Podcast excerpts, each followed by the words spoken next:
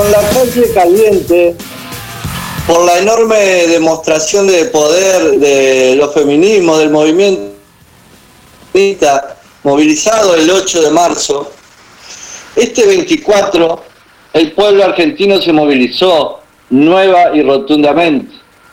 Salimos a la calle para poner en movimiento la memoria de los compañeros y compañeras que lucharon por un país para todos y se los llevaron por un país para pocos. La memoria de esas luchas son una interpelación incisiva al presente y a la coyuntura política. Incluso la sola evocación ya se transforma en reivindicación y nos interpela tanto a la militancia como a la dirigencia, así como también interpela a las clases dominantes y a los dueños de todas las cosas. Las consignas de memoria, verdad y justicia, la consigna ¿dónde están? Son 30.000, juicio y castigo, fueron acompañadas por consignas en contra del acuerdo con el FMI y el pago de la deuda, que no es otra cosa que una estafa sin parangones en la historia mundial.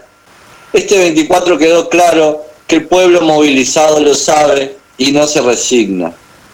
El bloque de senadores y senadoras nacionales del Frente de Todos presentó hoy un proyecto de ley para crear un fondo nacional para la cancelación de la deuda con el FMI. Se busca centralmente que quienes tengan bienes en el exterior que fueron fugados y no están declarados ante el fisco realicen un aporte especial de emergencia, comunicación oficial. Hace unas horas Cristina recibió en el Senado a Mark Stanley, embajador de los Estados Unidos. Dice Cristina que conversaron sobre distintos temas de interés común, lavado de dinero, trata de personas y derechos humanos, y agrega que además le solicitó la colaboración de su país con el proyecto de ley que presentaron hoy los senadores y senadoras para crear este Fondo Nacional. La ley de lavado de activos prevé multas entre dos y diez veces el monto evadido. Y no está bueno cobrar impuestos altos. Es como que en lugar de decomisar bienes provenientes del narcotráfico le cobráramos impuestos.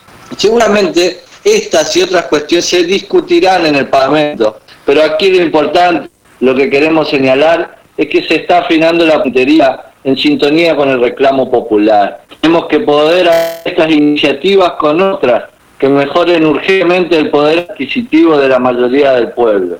Es tiempo de abandonar las pequeñeces y mezquindades, aceptar al diferente para enfrentar el antagónico, como nos enseñó Paulo Freire.